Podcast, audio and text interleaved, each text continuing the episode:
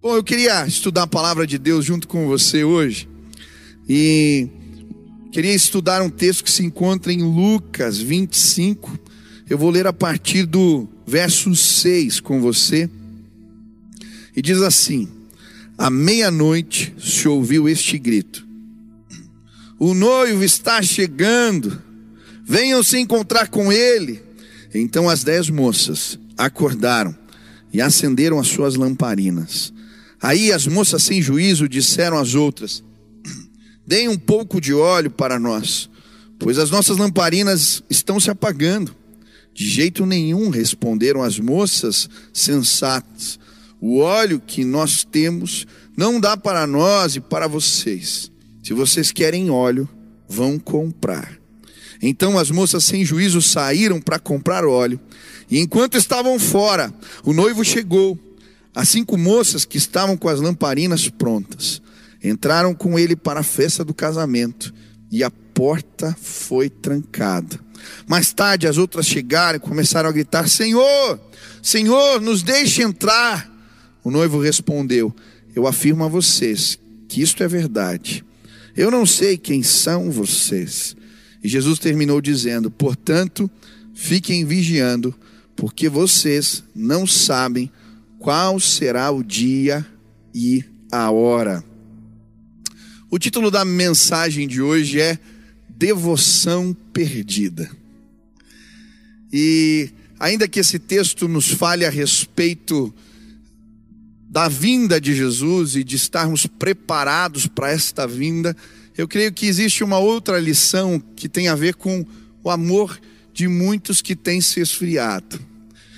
E quando eu li esse texto, uma imagem veio à minha mente. A imagem das lamparinas antigas. As lamparinas antigas, elas pareciam aquelas, aquelas lâmpadas de Aladim, assim. Só que onde tem a tampa, na verdade ali é um buraco, onde ficava o pavio. Eles enchiam aquilo com óleo e ficava queimando. Só que quando acabava o óleo, aquela lamparina, aquele pavio começava a, a o fogo começava a se apagar devagarinho. E quando eu estava lendo o texto, essa imagem veio na minha mente. A lamparina quase que apagando, o fogo falhando. E eu creio que hoje Deus quer acender a chama dos nossos corações. Ele quer nos levar para este lugar da devoção, paixão, fervor. E eu creio que aquilo que se perdeu no caminho, hoje vamos recuperar em nome de Jesus. Eu gosto de uma citação de Jonathan Edwards. Ele escreveu uma mensagem que chama chamado chamado uma luz divina e sobrenatural. Ele diz assim: a diferença entre acreditar que Deus é gracioso e experimentar a graciosidade de Deus é semelhante à diferença entre a crença racional de que o mel é doce e ter a noção exata de tamanha doçura. Hoje eu queria te lembrar de quão doce é a presença do Espírito Santo de Deus. Hoje eu queria te convidar a simplesmente se achegar neste lugar da presença revelada te levar a lembrar da devoção que foi perdida. Ontem eu cheguei em casa e a minha esposa falou: Olha, comecei a contar algumas experiências para ela que eu tinha tido durante o dia. Falei: Ó, oh, Deus me mostrou que Ele quer que eu leve as pessoas à presença dEle.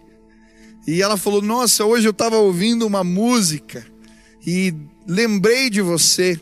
E ela pôs a música e dizia assim: Quem já pisou no Santo dos Santos, outro lugar, em outro lugar, não quer mais viver. E ela falou: Eu lembrei de você.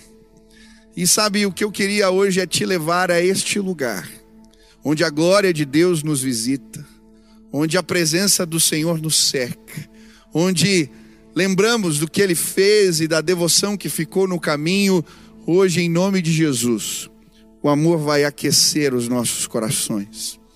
Hoje eu queria te convidar a não perder tempo, não perder a oportunidade de deixar a vida passar sem Deus, sem a revelação de Deus.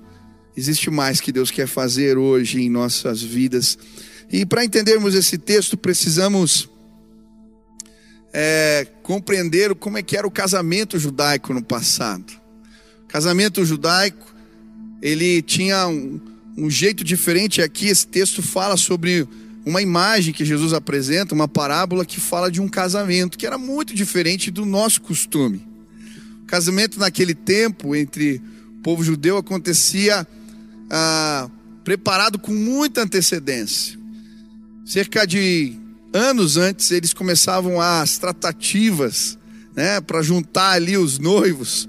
Eram as famílias que decidiam isso. E um ano antes, eles noivavam. E o, noivo, o noivado tinha o peso de um casamento. Para você sair do noivado, você tinha que se divorciar. E aí, quando chegava na época da cerimônia de núpcias, o que acontecia é que o noivo saía da sua casa e ele ia buscar a noiva em casa. E nesse trajeto, ah, os amigos do noivo, que eram os padrinhos, eles iam ah, liderando uma espécie de cortejo até a casa da noiva, que estava esperando com as madrinhas, as amigas da noiva. E aí, quando eles chegavam ali, a noiva era colocada numa espécie de liteira, que era uma carruagem, sabe aquela sem roda, que o pessoal carregava na mão? Ela entrava ali, os amigos do noivo a levavam. E, e aí em seguida as damas, as madrinhas, vinham com as tochas ou com as lamparinas iluminando o caminho. E vinha alguém na frente tocando tambor e chamando as pessoas das aldeias. E aquilo virava um cortejo, e o povo ia celebrando a noiva, celebrando o casamento, até chegar na casa do noivo. Era assim que eles comemoravam o casamento.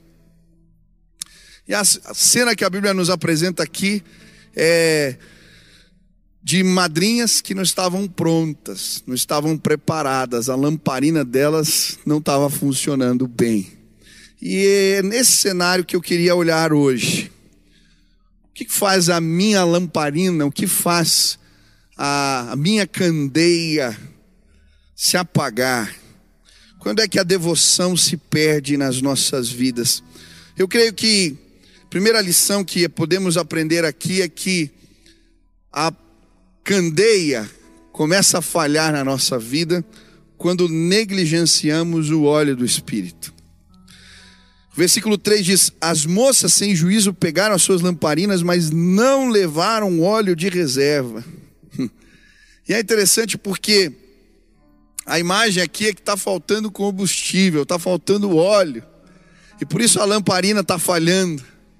E eu creio que muitas vezes na nossa vida é exatamente isso que acontece. Quando a gente negligencia o óleo, que na Bíblia representa o Espírito Santo de Deus. Quando a gente negligencia essa busca, a devoção começa a falhar e ir embora. E eu creio que hoje Deus quer nos fazer buscar de novo um derramamento novo fazer a gente procurar o óleo do Espírito mais uma vez. Mas por que, que a gente negligencia o óleo? Por que, que pessoas que já experimentaram ou estão procurando a Deus negligenciam o Espírito Santo de Deus, este óleo, este combustível? Eu creio que, em primeiro lugar, por falta de fé. Muitas vezes não somos capazes de crer que Deus tem algo novo que Deus vai fazer algo novo, ou que Deus pode nos visitar, ou tem algo específico para nós. Eu estava lendo um livro ah, de um pastor que eu conheci na Guatemala, e ele conta uma história interessante, que durante um tempo da sua vida, ele estava buscando um derramamento, uma unção especial de Deus, e orava diariamente por isso, clamava, e aconteceu um congresso, de despertamento espiritual e ele empolgado foi com a sua esposa, todo dia chegava cedo, era o último a sair. E a sua esposa todo dia tinha experiências com Deus, as pessoas também, era visível, mas não acontecia nada com ele. E passou um dia, dois dias, três dias, e aquilo começou a incomodá-lo. E um dia ele vendo aquilo, a esposa contando o que Deus estava fazendo e tal, e, ele sai de fininho uma hora e senta na escada e começa a chorar. Fala, Deus, por que que esse derramamento do Espírito, essa presença maravilhosa, essa unção de Deus não vem sobre a minha vida? E quando ele está orando ali na escada, Deus falou com ele: é porque você não tem fé. Ele disse: Como assim, Deus? Eu não tenho fé. E naquele instante Deus falou: Olha, você não tem fé, nem para comprar um sapato novo você depende de mim. Você tem medo disso. Como é que eu vou compartilhar com você as riquezas espirituais? E aquele homem começou a pensar: poxa, é verdade. A maneira como ele tinha tocado a vida e feito as coisas, e no outro dia, eles tinham combinado, o pastor que estava dirigindo aquela reunião de avivamento ia orar por ele. Mas antes de sair de casa, ele passou numa loja e comprou sapatos novos. Chegou para a reunião, e quando estava ali, estava terminando tudo, ia chegar a hora do pastor orar, o Espírito falou para ele: Você pode ir embora. O que eu tinha para fazer na tua vida já acabou. E aquilo veio tão forte que ele voltou para casa. Voltou com a esposa. Quando chegou na hora de dormir, ele está deitado ali e de repente ele sente algo o cobrindo. Ele achou que era a esposa porque estava frio, pondo a coberta. Mas de repente outra coberta e outro peso, e quando ele abre os olhos não tem nada. E ele olha para a esposa e diz: Você está sentindo assim? É o peso da glória de Deus que nos alcançou. Sabe, muitas vezes vivemos tão pouco de Deus, porque não cremos. E hoje Deus quer te dar sapatos novos. Deus quer te ensinar a depender dEle. Que oportunidade nessa crise para dependermos de Deus. Estamos perdendo tudo já mesmo. E quando vestimos sapatos novos, quando confiamos no Espírito Santo de Deus, quando buscamos e temos fé que coisas novas vão acontecer, o Senhor nos cobre com a graça dele, com o poder dele. E hoje, a devoção que foi perdida vai voltar. Você vai crer. Não pare de buscar. Não olhe para os outros, não se compare. Deus tem algo especial para a sua vida. Creia. Creia. Eu creio que também muitas vezes negligenciamos o óleo, porque não entendemos que esta é uma busca pessoal e intransferível. É interessante aqui na parábola que Jesus conta, porque quando o noivo chega e elas não estão preparadas, o óleo tinha acabado, elas tentam pedir emprestado para as que estão perto. E aí elas as, as que têm óleo dizem: Olha, infelizmente não posso te emprestar. Eu só tenho para mim. E sabe, na vida espiritual é assim: não tem como emprestar unção. Não tem como emprestar o derramamento do Espírito. Não tem como emprestar. A unção a gente conquista na presença do Senhor. Deus tem algo para você, especial para a sua vida. Não tem como compartilhar o óleo que Ele me deu para você. Mas quando entendemos isso e começamos a buscá-lo de todo o coração, o derramamento do Espírito vem e nos autoriza e a devoção, ela surge de novo no nosso coração. Sabe, hoje eu creio que Deus vai te visitar com uma porção especial, o derramar da graça dEle. Eu gosto das histórias de avivamentos, eu gosto de estudar sobre isso. E uma das histórias que eu gosto muito é de William Seymour, que foi um homem que Deus usou no meio da segregação racial nos Estados Unidos, quando ele fez seminário, um homem negro, ele tinha que fazer as aulas ah, no corredor, porque não tinha vaga para ele na escola com todo mundo. Quando ele termina o curso de teologia, a igreja não aceita a sua ordenação.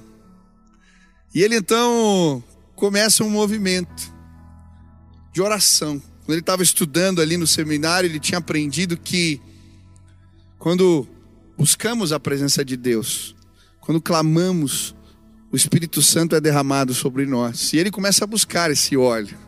Todos os dias, orando, orando diariamente, horas na presença do Senhor. E um dia na casa de uma amiga, eles começam uma reunião de oração. E no meio daquela reunião, enquanto estão orando, a presença de Deus é derramada ali. A sua esposa está no piano, não sabia nem tocar, tinha um piano ali, ela começa a tocar, visitada pelo Espírito, músicas novas, canções surgem ali espontaneamente. E aquela reunião de oração não para, aquele lugar já não comporta. Eles vão procurar um galpão que na verdade era um estábulo, um lugar de madeira muito simples. E num caixote aquele homem começa na rua Azusa, nos Estados Unidos. Pregar e orar todos os dias, aquela reunião não para, são cultos atrás de cultos, e Deus começa um grande despertamento ali, porque um homem entendeu que apesar do que os outros pensassem a seu respeito, havia lugar para ele na presença do Senhor. E quando ele se voltou para buscar o óleo, combustível, a lâmpada da devoção se acendeu. E as pessoas procuram gente assim que está queimando na presença do Altíssimo. Sabe, coisas vão começar a acontecer quando gente simples começar a se levantar e entender que existe algo mais, que existe algo além. Quando enchemos as nossas lamparinas com o óleo do Espírito, ah, o fogo não vai mais titubear, se apagar, não. Deus vai levantar pessoas que resplandecem a sua glória em nossos dias. Não negligencie a busca, procure a unção do Espírito. Tenha fé, Deus vai te cobrir com a glória dele. Segundo a lição aqui, eu creio que a devoção se perde muitas vezes na nossa vida, porque negligenciamos o óleo, mas negligenciamos o zelo. É interessante essa imagem do casamento antigo, porque eu não sei se você já teve oportunidade de participar de um casamento onde a família que prepara tudo. Eu gosto desses casamentos. Hoje em dia tem buffet, tem tanta coisa, mas por vezes eu já participei de alguns que quem fez a comida, quem fez as lembrancinhas, quem fez tudo foram os familiares. Naquele tempo era assim. E o papel da dama, da madrinha, da amiga de honra, era cuidar com zelo do casamento da amiga que era casar, preparar as coisas, fazer o melhor, o amor ele é demonstrado dessa maneira. E o que acontece? Parte dessas amigas negligenciaram o zelo. E sabe, eu creio que muitas vezes a devoção vai embora da nossa vida, ela se perde, porque negligenciamos o zelo em relação às coisas de Deus. A gente se acostuma, a gente começa a fazer de qualquer jeito, a gente perde o zelo. Quando a Bíblia fala de Jesus, ela fala que o zelo pela casa de Deus o consumia. E eu creio que Deus precisa nos levar a este lugar onde amamos a Deus e as coisas de Deus com um zelo profundo. Zelo no amor. Zelo no cuidado, na preparação. Sabe, a Bíblia nos fala de um avivamento que aconteceu em Éfeso. Se você ler Atos capítulo 19, você vai ver um grande despertamento espiritual que acontece ali quando Paulo começa a pregar naquela cidade. Deus o usa com sinais, maravilhas. A Bíblia diz que as pessoas, só de tocar nos aventais de Paulo, eram curadas. Um grande despertamento acontece, pessoas são libertas de feitiçaria, começam a trazer os seus livros, queimam em praça pública, e um mover do Senhor acontece. Mas os anos passam, e quando João escreve a carta de Apocalipse, a revelação de Deus, e endereça a igreja de Éfeso, ele vai dizer: Olha, vocês têm feito tanto, trabalhado tanto, se esmerado tanto, mas tenho, porém, contra vocês. Vocês perderam o zelo do amor, o primeiro amor.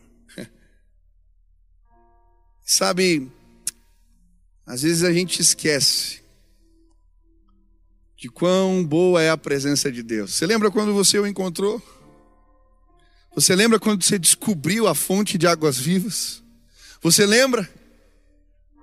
E as coisas, o tempo vai passando e a devoção fica perdida e a gente perde o zelo no amor, zelo de vestir a melhor roupa para vir num culto, zelo de separar aquele dia e desde cedo buscar Deus, zelo de passar uma madrugada em vigília adorando ao Senhor, zelo de preparar as coisas para um missionário que chega, a gente perde, se acostuma. Isso é coisa de adolescente, já passou. Quando a gente perde o zelo no amor, a gente perde a devoção. Hoje a lâmpada vai acender na tua vida em nome de Jesus. Deus quer te levar a esse lugar do zelo pela palavra, do zelo pelo momento de oração, do zelo pela presença do Senhor. Ontem foi tão gostoso quando eu comecei a tocar essa música no teclado e comecei a buscar ao Senhor com esse zelo, com esse amor. Não era uma obrigação, não era nada, eu só queria estar perto do meu Senhor, eu só queria ter uma experiência com Ele, ter um tempo com Ele. E foi maravilhoso. De repente a presença do Senhor veio no escritório onde eu estava. E eram duas, três horas da manhã e eu estava ali. Porque, ah, eu amo a Deus, que privilégio. Sabe, às vezes a gente esquece destes momentos. A gente vai correndo atrás de tantas coisas, a vida devocional vira uma coisa mecânica e a gente esquece deste lugar onde há zelo no amor. Você pode fazer mais, você pode se esmerar ainda mais, você pode preparar as coisas de uma maneira que toque o coração de Deus. Hoje eu queria te desafiar a fazer isso, a ir para este lugar onde Deus nos renova. Eu creio que também Perdemos a devoção porque falta zelo na missão. E eu fico imaginando que a missão da dama de honra foi negligenciada. Ela só tinha que iluminar o caminho, mas porque ela não teve zelo, a missão ficou comprometida. E eu creio que Deus quer levantar uma geração que tem zelo na obra de Deus. E quando temos zelo pela obra, pela missão que Deus nos deu, a paixão acende no nosso coração. Eu gosto de Atos 14, quando o apóstolo Paulo está na cidade de Listra. Ele chega naquela cidade, Deus o usa para curar um homem que era paralítico. E quando as pessoas veem aquele milagre, o, começam a chamar ele de Mercúrio. E aí logo vem os touros, o sacerdote traz os touros para fazer o sacrifício. E aí o apóstolo Paulo diz: Não! E aí Deus começa a fazer algo ali. Mas ele tinha passado por duas cidades antes, por Icônio e Antioquia. E ali tinha, os judeus tinham ficado insatisfeitos, e eles vêm para Listra e começam a perseguir o apóstolo Paulo, o levam para fora da cidade, o apedrejam e ele é tido como morto. E a Bíblia vai mostrar esse cenário. Logo em seguida chegam os discípulos, o acodem, ele está vivo ainda, o levam para casa. Mas sabe o que me impressiona? No dia seguinte, o apóstolo Paulo vai para Derbe pregar. Ele não podia parar, ele tinha zelo pela missão. E ele chega todo arrebentado. E prega naquela cidade, e pessoas ficam maravilhadas com o poder de Deus. E no outro dia, sabe o que ele faz? Ele volta para Icônio, ele volta para Antioquia e prega de novo para aqueles que o apedrejaram, porque aquele homem tinha zelo na missão de Deus. Hoje em dia nós paramos por tão pouco. Falta essa paixão pela obra do Senhor queria te desafiar a, a não parar, a ir além. Eu fico vendo as histórias dos pioneiros missionários que chegaram aqui e plantaram as primeiras igrejas. Salomão Ginsberg começou a plantar as igrejas. Quanta coisa sofreu esse homem. As primeiras igrejas batistas. Daniel Berg, que plantou as igrejas da Assembleia de Deus, vem da Suécia, num barco. Deus tem, deu uma visão cara chega aqui, não sabia falar a língua, não tinha recurso, não tinha nada. vai para a praça orar e ali as coisas começam a acontecer. E hoje, 22 milhões de pessoas fazem parte de uma igreja que um homem saiu lá e largou tudo, sem saber o que ia acontecer, porque tinha zelo na missão. Hoje, muitas vezes estamos procurando o nosso sucesso, o reconhecimento do nosso trabalho, e perdemos o zelo pela missão. Sabe, eu creio que a paixão vai ser acendida no meio da igreja. A devoção, ah, o amor vai ser liberado entre nós e Deus vai derramar poder à medida que Ele restaurar não apenas o óleo, o derramamento da unção, mas Ele restaurar o zelo no amor e na missão. Mas sabe, eu creio que quando nós perdemos a devoção, essa chama se apaga na nossa vida, a gente acaba perdendo a festa. E no versículo 10 ele diz assim: Então as moças sem juízo saíram para comprar óleo. E enquanto estavam fora, o noivo chegou. As cinco moças que estavam com as lamparinas prontas entraram com ele para a festa do casamento, e a porta foi trancada. Aqui a Bíblia vai nos mostrar que aqueles que não estiverem preparados para se apresentar diante de Deus vão perder as bodas do cordeiro. E aqui a Bíblia está falando sobre a salvação. Muitas pessoas estão perdendo a bênção de Deus nas suas vidas, porque não entenderam que existe uma festa, a Bíblia, quando fala do banquete da salvação, ela fala das bodas do Cordeiro de Deus, que foi preparada para nós. E sabe, quem não se preparar para esse dia da vinda de Jesus, do encontro com o Pai, da revelação de Deus, vai perder de participar do banquete da salvação. Alguns anos atrás eu preguei aqui e eu falava que há lugar na mesa do rei para nós. Há lugar na mesa do rei para todos nós. E eu lembro de um irmão que veio me procurar no final do culto dizendo, mas para mim também, começou a contar os seus pecados. Eu falei, ah, para todos. Você foi convidado para esta festa, eu fui convidado para esta festa. Há lugar na presença de Deus para nós. E eu queria, em nome de Jesus, te desafiar hoje a procurar isso.